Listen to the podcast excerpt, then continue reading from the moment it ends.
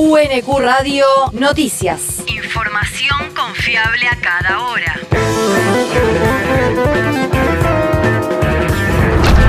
El clima. El Servicio Meteorológico Nacional anticipa una mañana con cielo parcialmente nublado y vientos del sur.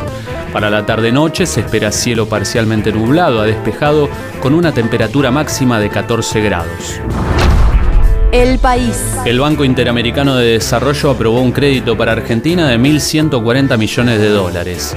El préstamo tiene como objetivo financiar el fortalecimiento y la descarbonización del sector energético del país. El primer tramo del financiamiento será por 200 millones, a los que se sumarán con el mismo destino 200 millones de euros provistos por la Agencia Francesa de Desarrollo y el Banco Europeo de Inversiones. La región. La provincia suma acuerdos ambientales con los municipios.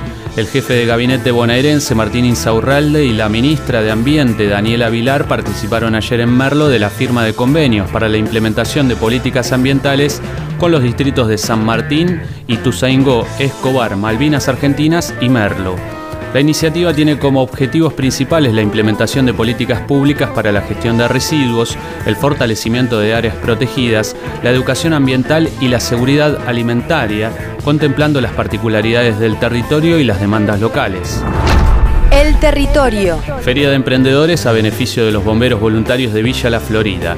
La iniciativa busca recaudar fondos para el cuerpo activo de bomberos y es una oportunidad para que emprendedores de la zona ofrezcan sus productos a la comunidad. La feria será el sábado 6 de agosto de 11 a 18 en el cuartel de bomberos, calle 879, número 4455, entre las avenidas 844 y 845. El mundo. La Central Obrera Boliviana se declara en alerta por los intentos golpistas.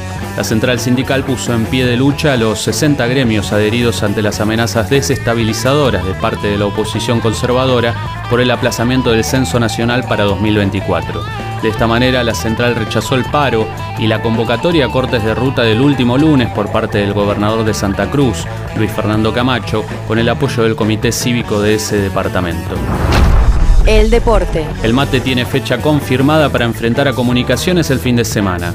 Argentino de Quilmes será local el próximo sábado desde las 15.30 en La Barranca con arbitraje de Edgardo Zamora. UNQ Radio te mantiene informado. Información confiable a cada hora. UNQ Radio, la radio pública.